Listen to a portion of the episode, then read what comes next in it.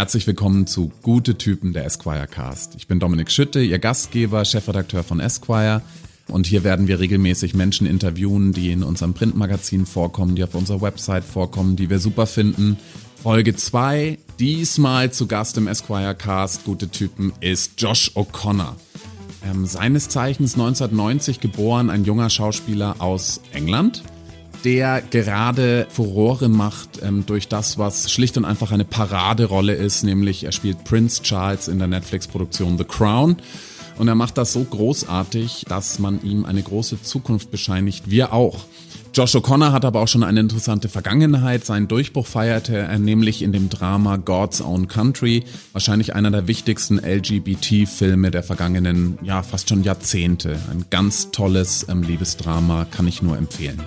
Josh O'Connor wird auch in Esquire Print gefeatured in einer großen, tollen Modestrecke und ähm, wir haben uns dann kurz danach äh, unterhalten und äh, auch den Podcast miteinander aufgenommen. Viel Spaß dabei.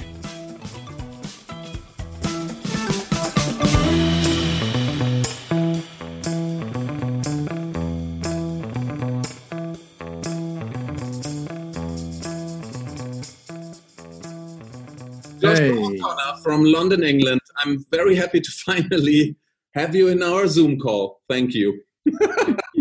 You're finally there. COVID tested. My computer works again. Great. COVID tested. We're all clear. We're, We're ready.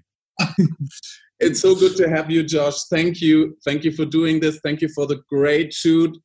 Thank you for, for having the opportunity to meet you in person in London. It was a blast. Um, for Esquire Germany, it was the first big scale production we did, and we were over the moon. It was was just a great time. My idea is um, I would like to know a little about how you how you came up, how you grew up, and um, and of course our entire staff and and basically everybody I talked to who saw the movie loves your big breakthrough movie, um, God's Own Country. And of course, now the fourth season of, of The Crown and your interpretation of Prince Charles, we, we will call him your Charles in the interview um, because obviously it's dramatized and um, I, I, I, don't think in every room there was a mouse on the wall to hear everything. Um, so yeah, let's just start. Perhaps we talk about um, how how you um, how you grew up. It was it was um, in the region of Gloucestershire, in the southwest yeah. of England. I've been there. It's beautiful. And yeah. um, the funny thing is that Prince Charles very much likes to go there. And he goes there a lot in the fourth season uh, because yeah. this is where his hideout um, uh, with Camilla uh, was. Um, so perhaps we can, perhaps you can tell uh, tell us, and especially uh, people from Germany and German-speaking countries who haven't been there, where is that, and how is that region where you grew up? So Gloucestershire, yeah. Well, first of all, it's a really lovely sort of um, link, I think, between the kind of Charles's experience or relationship to Gloucestershire in the show, and I mean, there's not many things that Charles, Prince Charles, and myself, Josh, are going to have in common, but that's one of them. Is that we both love Gloucestershire. So, um, so Gloucestershire is in the west of England, sort of midwest, I suppose. South, not midwest at all, but sort of south west, but not so south as Cornwall or any of those. Um, and it's uh, very near Bristol. It's quite near Wales, um, and it's gorgeous, as you say. And it's like surrounded by beautiful countryside and and hills. And I suppose I was I was always kind of yeah, I've always, I suppose I've I've grown up, you know, surrounded by countryside, and and that's always been something that's felt like a huge release to me. So anytime I can get out of the city, I do, and um, that's where I like to holiday. Is in sort of, I don't really like traveling that much for holidays. I find that I think because I maybe because I'm an actor and I travel for work, which I'm very lucky to do. I think I sort of when it comes to holidaying in real life, I quite enjoy holidaying in like Scotland or Gloucestershire. Well, you good know, just you. good for you in these strange times. Yeah, well, it works out quite nicely in that way. So, um, but so in terms of Gloucestershire, yeah, I think it's um in the show. Charles is, you know, Gloucestershire represents the sort of. I mean, apart from the fact that Highgrove is his his house where he develops his garden and all these things, it's also, um, as you say, because of Camilla and where she is, it represents a sort of escapism, I suppose, or um, but also it's a kind of like a secret. I mean, I mean, it is a secret. It's sort of like uh, we had this great director. Charles calls it his Shangri La, if I remember. Shangri La, yeah, yeah, his Xanadu, I think he calls it as well. Um, which it, it that's similar. I mean, it, we had this great director Ben Caron who has directed all the series, gone you know episodes in all the series, and is very brilliant. And one of his things about Camilla was um, he said, "Imagine every time you leave Highgrove, you leave Gloucestershire, it's like you're giving up cigarettes." And so Camilla was my cigarette, and so every time I left Gloucester, every time Charles leaves Gloucestershire, it's like he's going one last drag, and then he leaves, and then it's sort of like that. And I always really liked that as an image. I thought that was a kind of I found that really helpful. In terms of my real life, I don't. It's not like it's not like cigarettes in that way, but there, I suppose there's a sort of every time I leave Gloucestershire and come or leave the countryside anywhere really, um, and come back to London, there's a kind of there's like a stress, there's a weight. Um, I feel more tired when I'm in the city. I feel much more relaxed. I feel at home when I'm in the countryside. So I suppose there's similarities that way.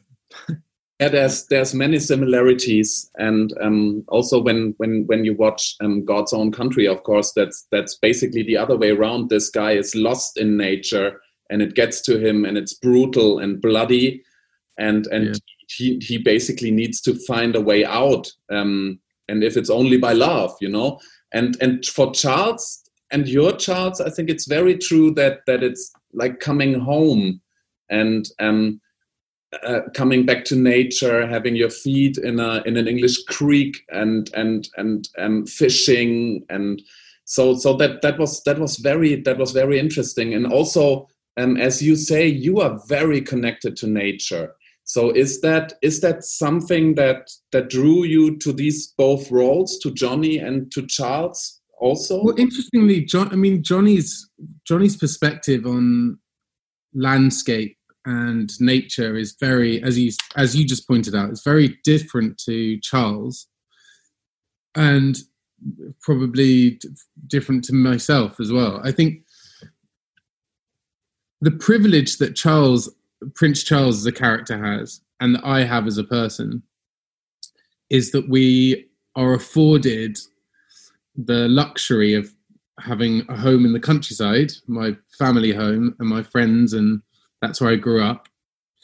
And it being a place of beauty, it's being a place of experience, of, you know, be it hiking or camping or my experience of the countryside was that of look at the beauty around you. Whereas Johnny Saxby is uh, the la- the land is his work, it's his job, it's it's like his office. And so, for I remember kind of working on that character, and and we were I farmed on the farm where we shot it, and I was working with John the farmer who ran the farm in real life, and and he remains a friend of mine. But we once went up to go and feed the sheep, and we were stood on this sort of huge cliff top that looked over the Yorkshire moors. And I was stood there with, you know, sheep feed and the sheep crowd around me, and the rain was battering. But I looked out, and all I could see was serenity, this total beauty of like uninterrupted countryside, uninterrupted moorland for, you know, for miles. And and I asked the farmer, John, I said, what's, you know, you must love this view. You must, every day, you must kind of pinch yourself. And he says, no. He said, actually, I rarely think about it. He was like, actually, when was the, he, he thought, like, when was the last time I looked up and looked at it and thought, this is beautiful? And he was like, it might be 10, 15 years. I mean, that's kind of amazing, but also totally understandable. So we're, you know, the Charleses, the the myself, the people who are able to kind of go and enjoy the countryside. It's a very different central experience, I think. Johnny's Johnny's father is a broken man, and I mean that I mean that in the in the literal in the literal sense. Yeah. Um, he had strokes. He has he he hardly can walk. He most probably has has the worst back a man can have um, yeah. from from the hardest labor you can imagine. Um, is that is that um, is this father figure something that for Johnny is is unbelievably important in a good sense or in a bad sense, like Prince Philip is for for Charles. These these are so strong father figures in the life of of those two characters. Yeah, I think um, I th- I think the like father figures for me are, are some of the most interesting aspects of any character, particularly you know for for young men. I think it's a seems to be a significant figure in stories. Um, I mean, it's not that I'm not not because it's a kind of therapy thing. You know, I'm like very fortunate, have very lovely parents who I get on very well with, and there's no kind of trauma there.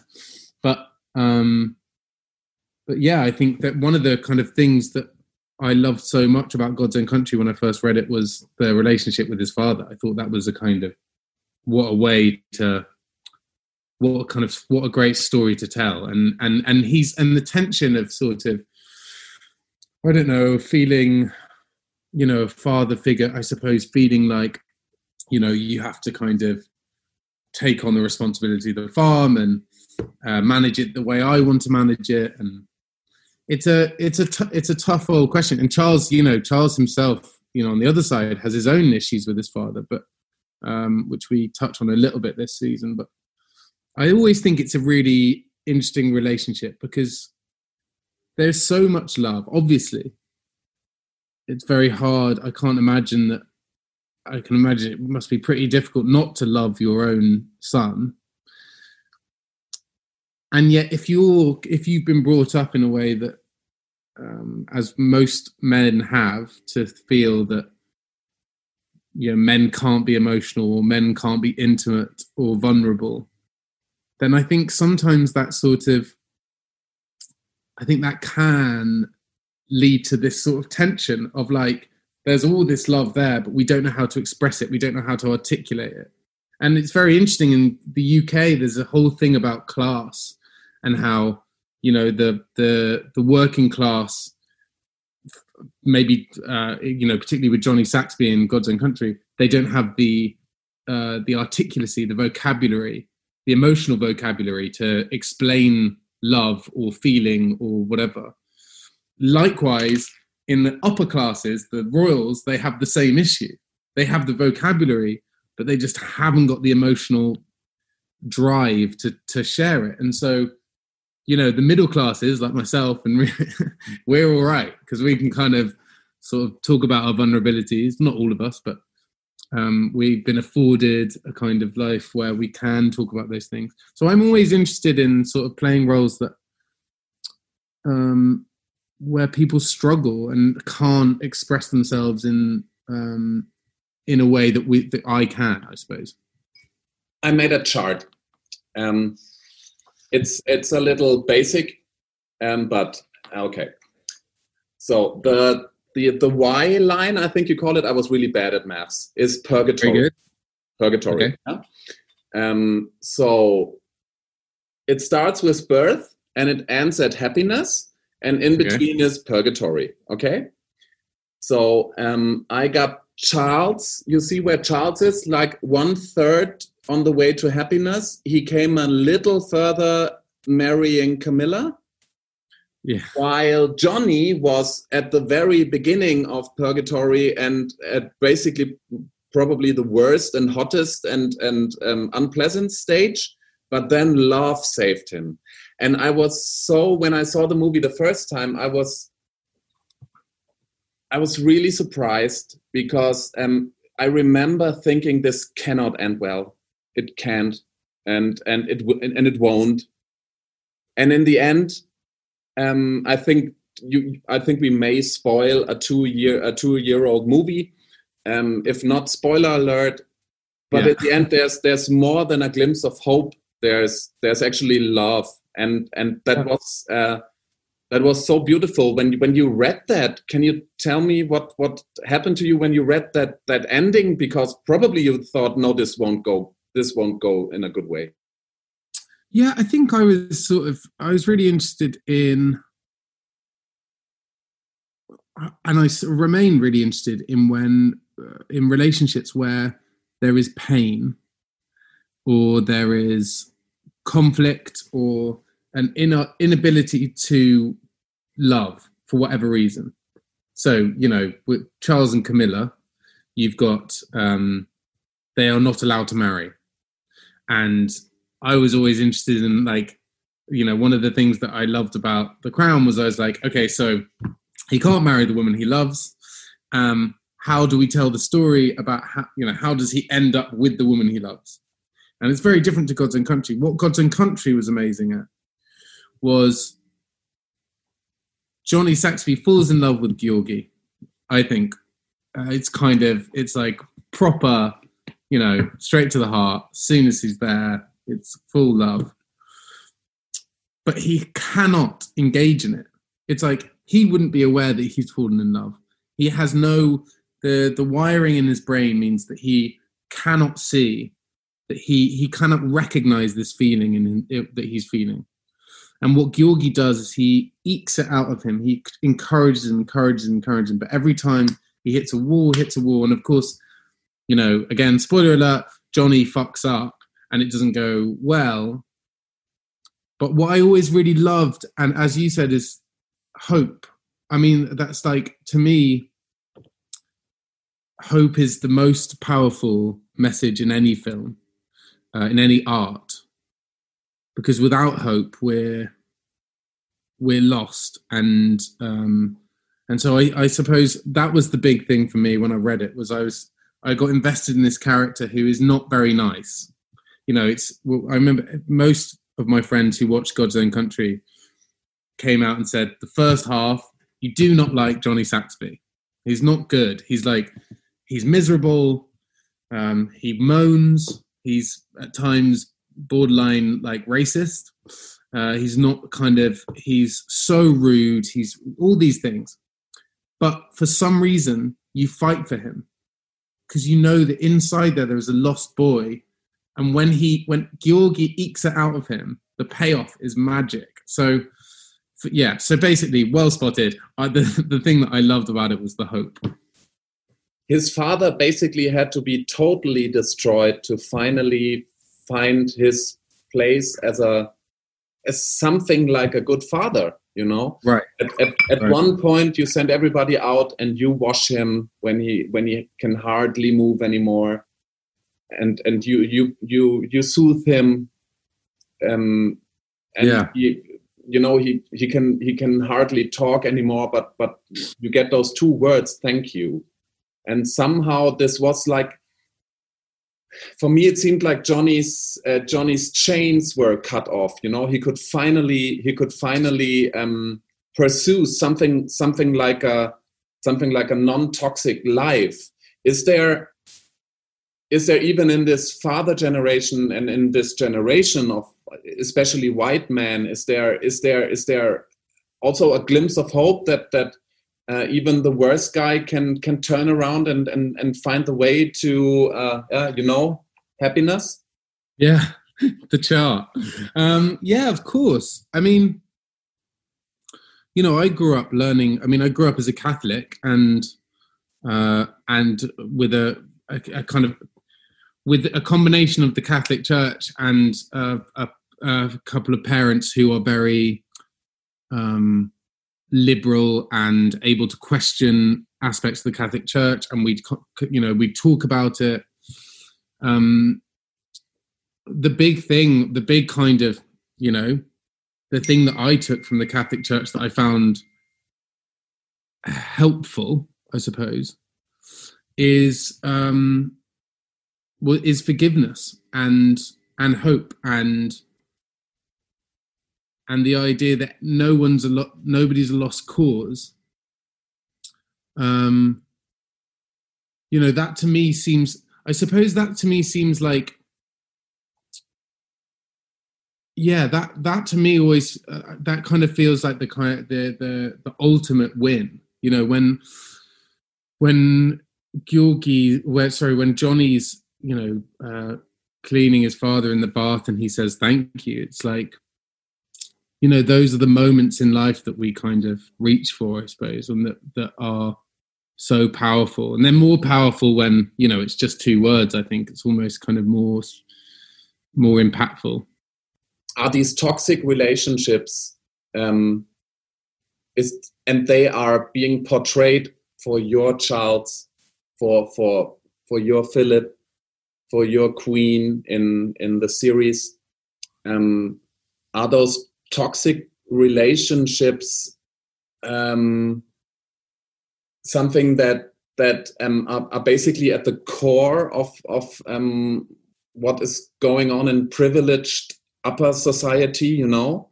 When when you got when you got everything you need when you got when you got all the starting goods and um, and and you you basically almost cannot talk sitting at a table um, uh, uh, without the rituals um, as soon mm. as it's as it's really about real life.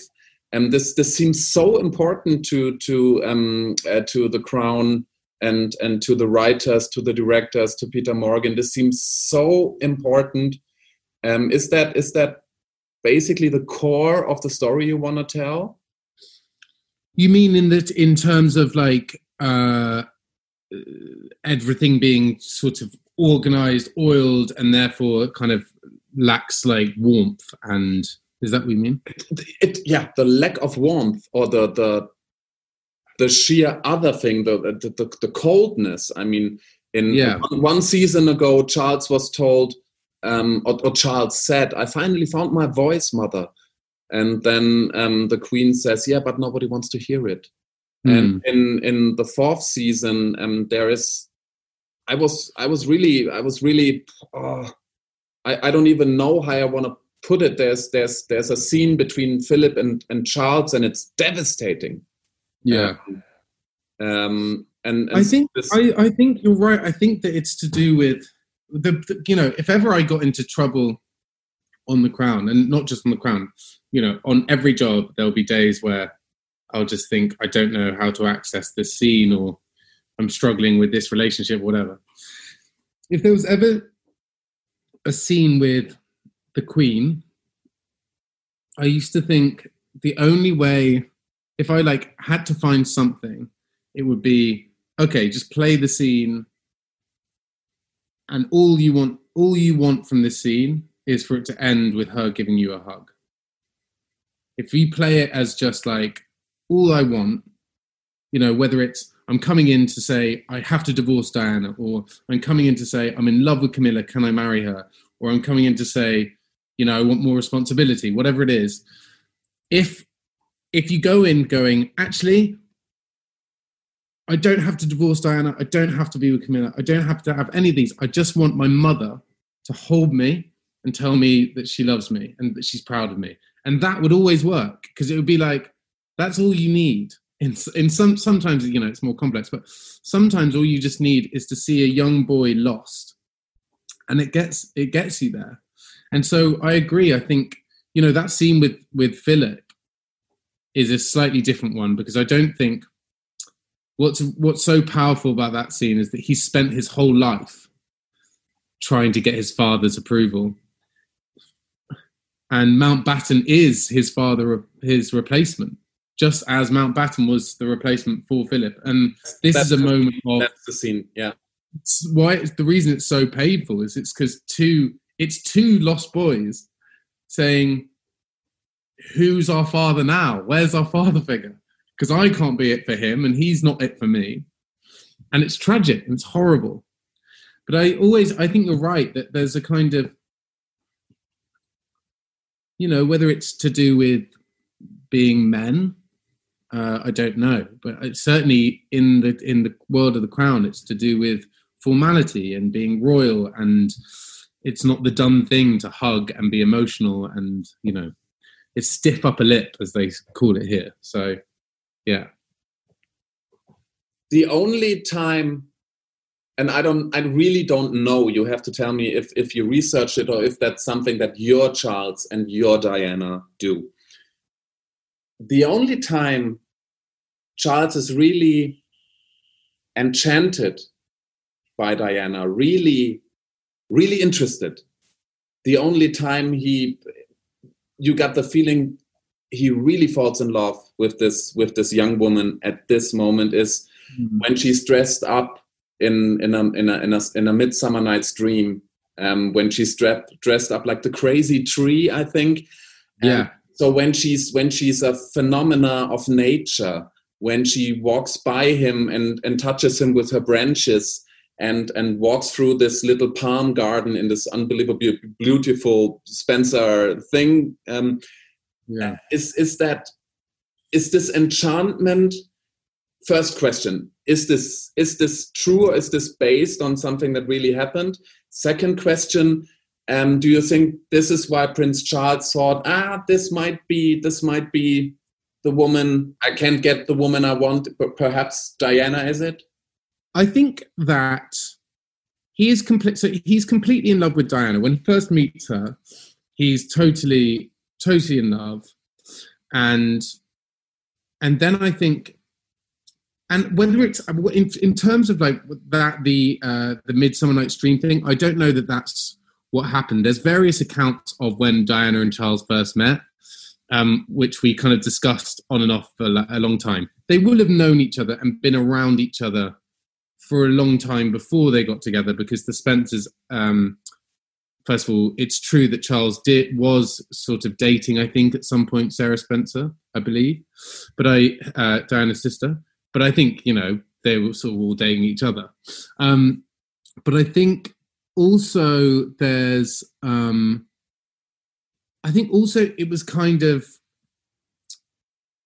I think the, the, the reason we tell it in that way, the reason that we have this, as you pointed out, this sort of like ethereal, almost like fairy like telling of the story, is because I is because I think there's something about it being a prophecy, almost like almost like we're you know anyone who, who's invested any time in the Charles and Diana story knows the end and knows where we're headed.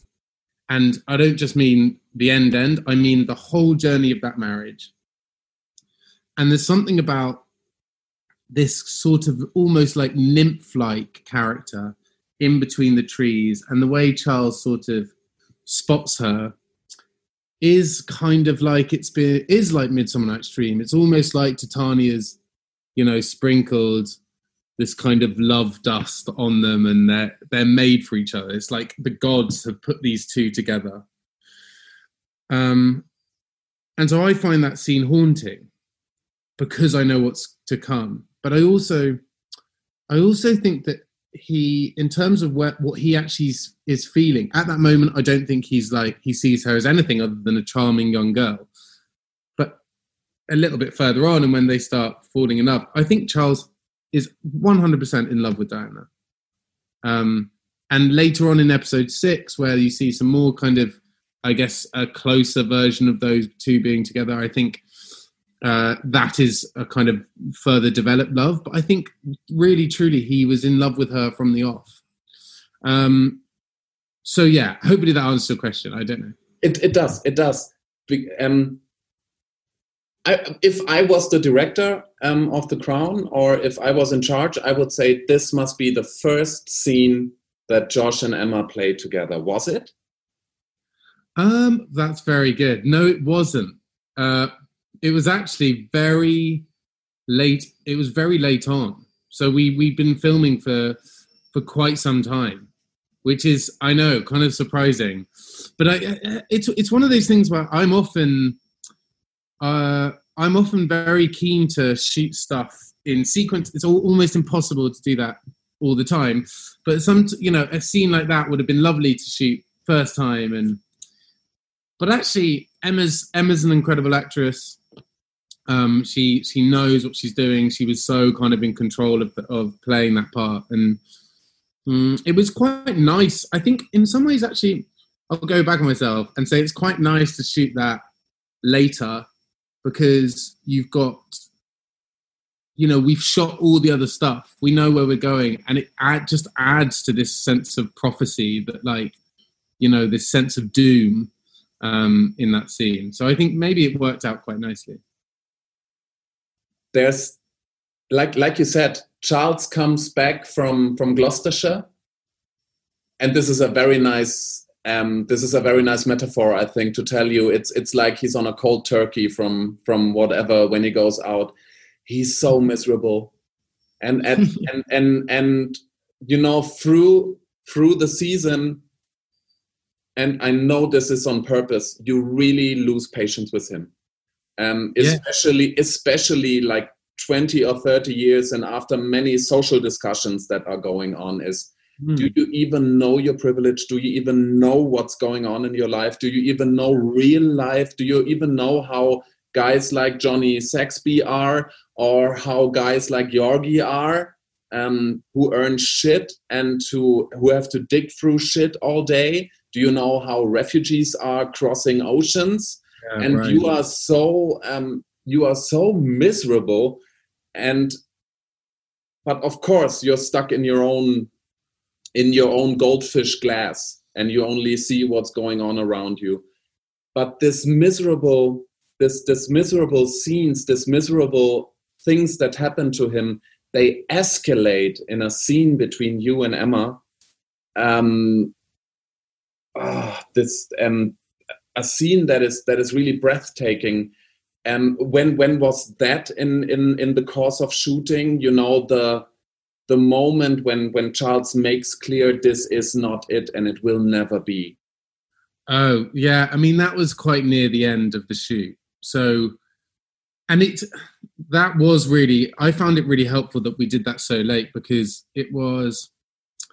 It's first of all, it's one of my favorite lines I've ever had to say, which is uh, I'll try and remember it. it. I think the line is um, uh, I refuse any longer to be blamed for this grotesque misalliance, which is just like miserable. Um, anyway, so I re- I really loved I really loved that line, um, and I love that scene because it's a really I mean there were times where um, the actor in me or like me as Josh was going, we need to like we need to hear Charles more. I, I remember like saying to the, to the directors um, you know, I was frustrated because every scene that Charles goes and sees his mother, or he's interrupted.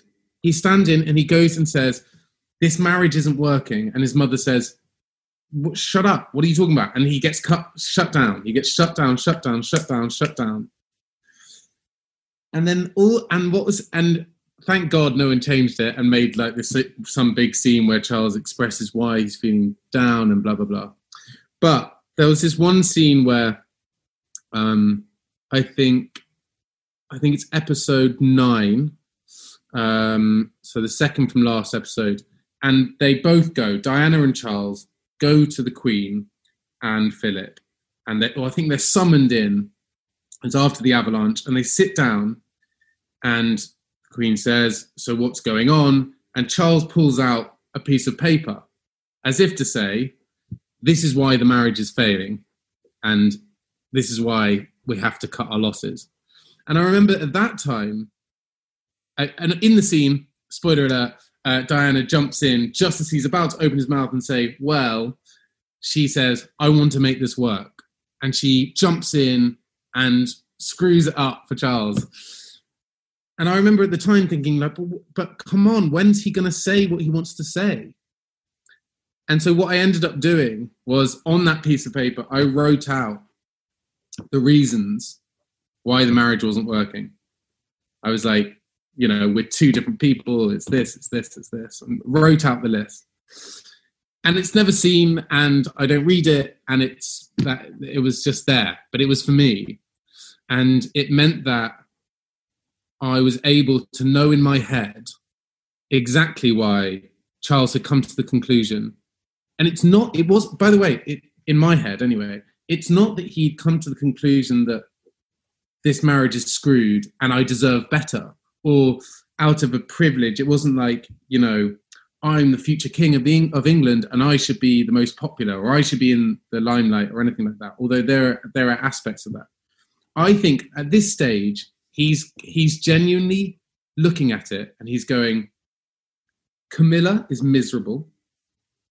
I am miserable. Diana is miserable. Here are three people who are miserable.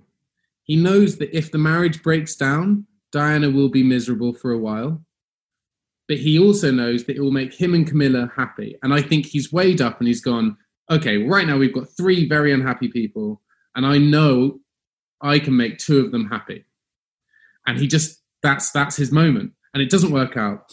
And this is the long story short. It's you know, when it when it, it means that when we finally get to that scene in episode 10 where I finally lose it, I was finally losing it. I was like, I we'd shot this for so long and I was so frustrated for Charles.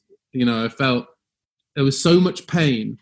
And after that scene, you know, Emma, who plays Diana, and I are, friends, and uh, we had a lot of fun making the show. And after, you know, afterwards, after a day like that, normally we'd sort of wind down a bit and like try and, you know, make some jokes or whatever, and sort of lighten the mood. But I was, I was a mess.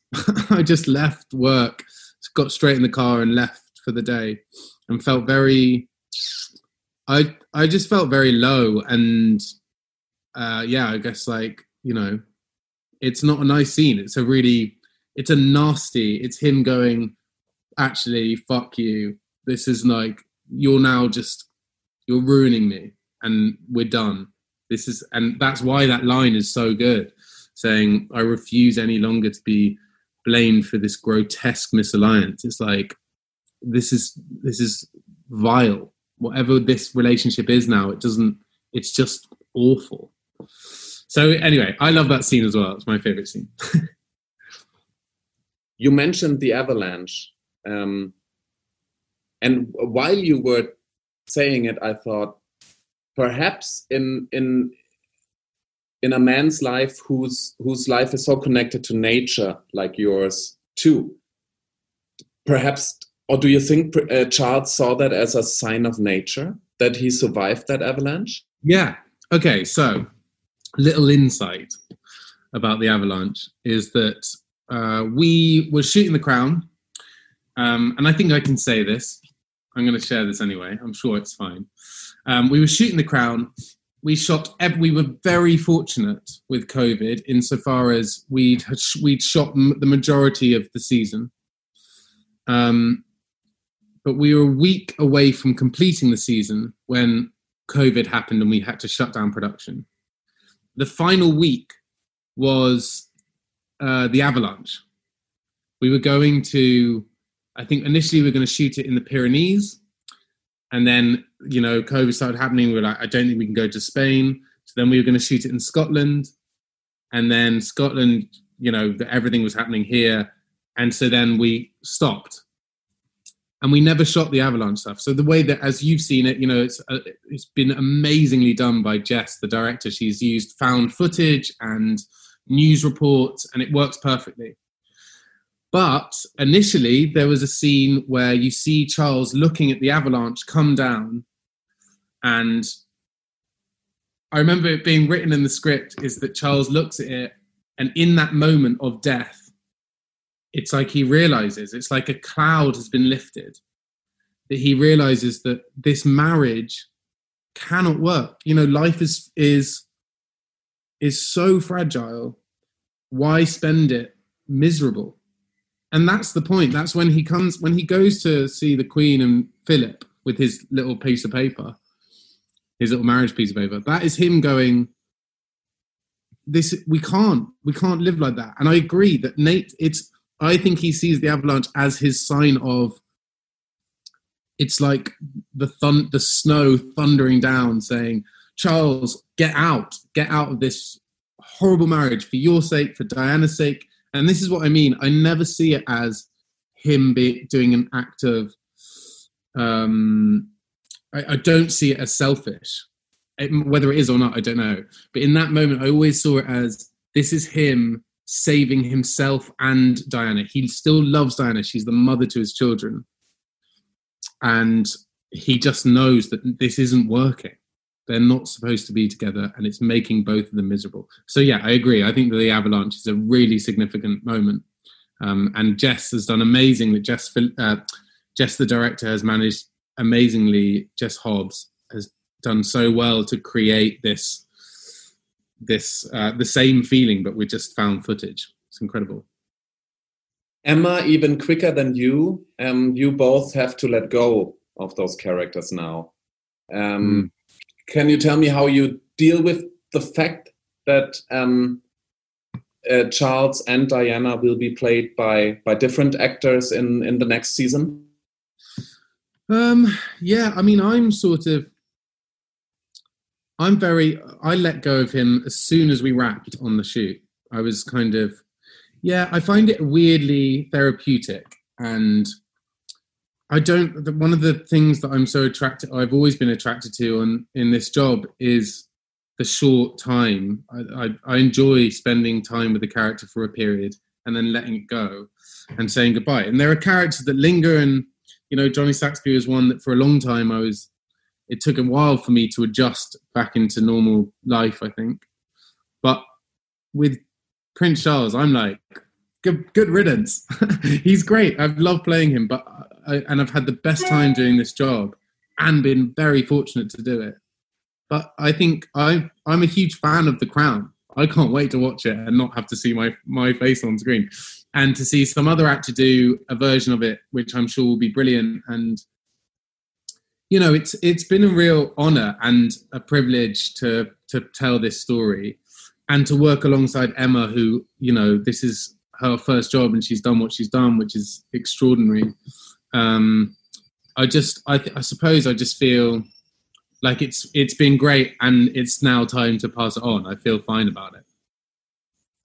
Um, do you remember what um, what was your first trip to nature? After letting go of Charles? Was it perhaps one of your swims? It actually wasn't because I. I mean, this is the frustration: is that I finished. We finished the crown, and we were in lockdown. So I was in lockdown for for then months. Uh, so I missed nature so much. But I remember uh, as soon as lockdown lifted, I went up to Scotland um, to like the most remote place. I think I might have shown you pictures on our shoot day. The most remote parts of Scotland. Amazing. So beautiful. I was nowhere near anyone for weeks, camping on my own. It was like the most um, natural you could have gone. And I swam every day in the cold sea. It was just an act of like, you know, love. I love it. Thank you so much, Josh. Um, we wish you all the best and um, it was great having you and um, good riddance to you. And yeah. we, we, hope to see to see you very soon again. And um, as we told you uh, at the shoot we love your photography. If you wanna if you yeah. want um, if you wanna um, take photographs for esquire germany you're you're welcome uh, i would love to do something for sure. Yeah always. I love it. Anytime. Thank you so much josh. Thanks so much have a nice day Heute haben wir ein ganz besonderes Schmankerl noch für Sie, denn ähm, wenn man so will, ist The Crown of Netflix ja ein Kurs in britischer Geschichte, erzählt anhand der Royal Family, also anhand der Queen, anhand von Prince Charles und so weiter. Ähm, und deswegen hatten wir die Idee, mit Josh O'Connor einen Kurs in jüngerer britischer Geschichte zu machen. Das heißt, ich habe ihm immer ein äh, besonderes geschichtliches Ereignis vor die Füße geworfen und wollte dann gerne hören, was dieses Ereignis in seinem Leben bedeutet hat und bei ihm auslöst. Und ähm, ja, viel Spaß dabei.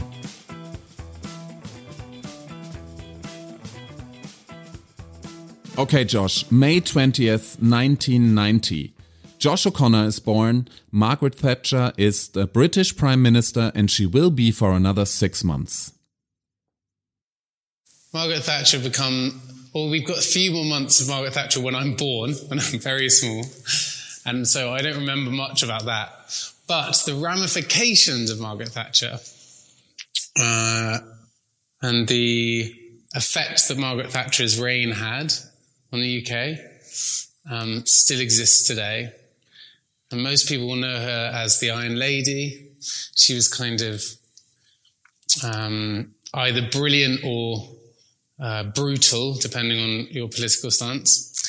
Um, brutal in on my political stance. Um, and so, yeah, I don't really have much memory other than my dad moaning about how much he hates her, um, which I wholeheartedly concur with. And in The Crown series four, Gillian Anderson's going to be playing Margaret Thatcher, and she's amazing, and you'll never see anything like it. She's um, completely identical to Margaret, and everything about her is um, spot on and surprisingly funny as well. So you've got that to look forward to. August 31st, 1997, Princess Diana dies in a car crash in Paris. Yeah, so I was seven years old, and it's also one of my earliest memories of the royal family.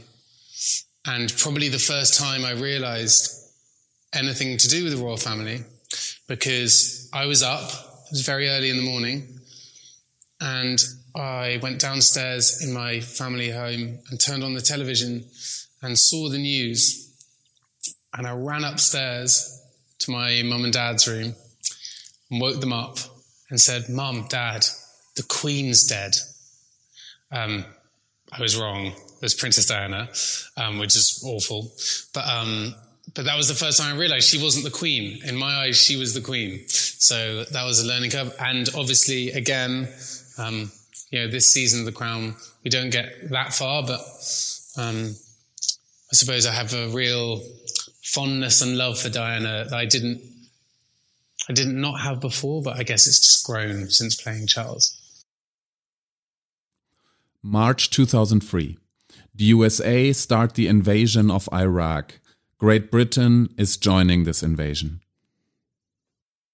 Right. So uh, the invasion of Iraq, 2003. I'm 13, and uh, this actually coincides with the first march I ever went on. And I joined the hundreds of thousands, maybe even millions that came to London. I remember it was one of my earliest memories of coming to London because I grew up outside of London. And I came and everyone was on the streets protesting this, the, the invasion of Iraq. Uh, but Tony Blair did it anyway. So there you go. April 2011. Kate and William get married, a royal wedding. Soon later, Prince George is born. Prince George. So I have a sort of, um, I don't really have a great memory of this happening. The big sort of, the big secret, I don't know if it's a secret or not, I suppose the shame, considering I play a member of the royal family in a television show, is that I actually have very little interest in the royal family. and I don't know much about who's married to who and who their kid is. And luckily, I was just told it was Prince George. If they hadn't told me, if Esquire Germany hadn't told me that it was Prince George, could have been anyone. Could have been Prince Josh. I have no idea. March 2013. The UK legalizes same sex marriage. 2013, legalized of same sex marriage. Um, yeah, I mean, that feels, I'm kind of surprised it's that late, but of course it was that late. Um, it seems totally bizarre that wasn't, uh, we hadn't sorted that out a long time ago. um, but then maybe not, I don't know. Um, but what a great moment. And thank goodness September 2015, Queen Elizabeth II becomes the longest reigning monarch in British history. Pretty cool. She's sort of, again, as I say, I'm not brilliant on my royal family, but she is the beacon. Um, and I, I, I uh, can only apologize to any royals out there or royal fans out there that I, age seven, got Diana and the Queen mixed up. But the Queen is a brilliant person um, seems to be, especially right now, seems to be the only kind of sane person in our country. Um, So uh, even though I'm a Republican, she's got my vote. Well, we can't vote, hence being a Republican. There you go. Josh, we have a follow up question on that one. Um, how do you think Prince Charles, or what do you think Prince Charles thought on the day his mother became the longest reigning monarch in British history? so the day that the Queen became the longest standing monarch, that's pretty tough on Prince Charles. Um, Prince Charles has spent most of, or all of his life, most of his life, all of his life so far, waiting to be king, waiting in the wings, and he's still waiting.